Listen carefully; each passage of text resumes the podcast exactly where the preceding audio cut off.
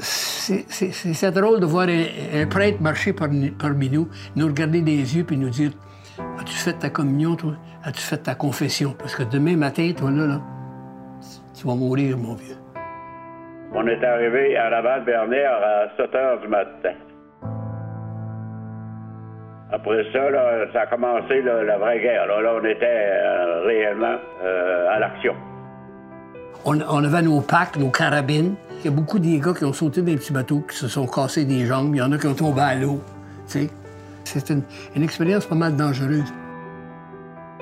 On a gagné la ville de Bernier-sur-Mer. On allait semer la mort, on allait vers la mort. C'est aussi pire que ça. Bienvenue à la série de balado État de service, présentée par Historica Canada.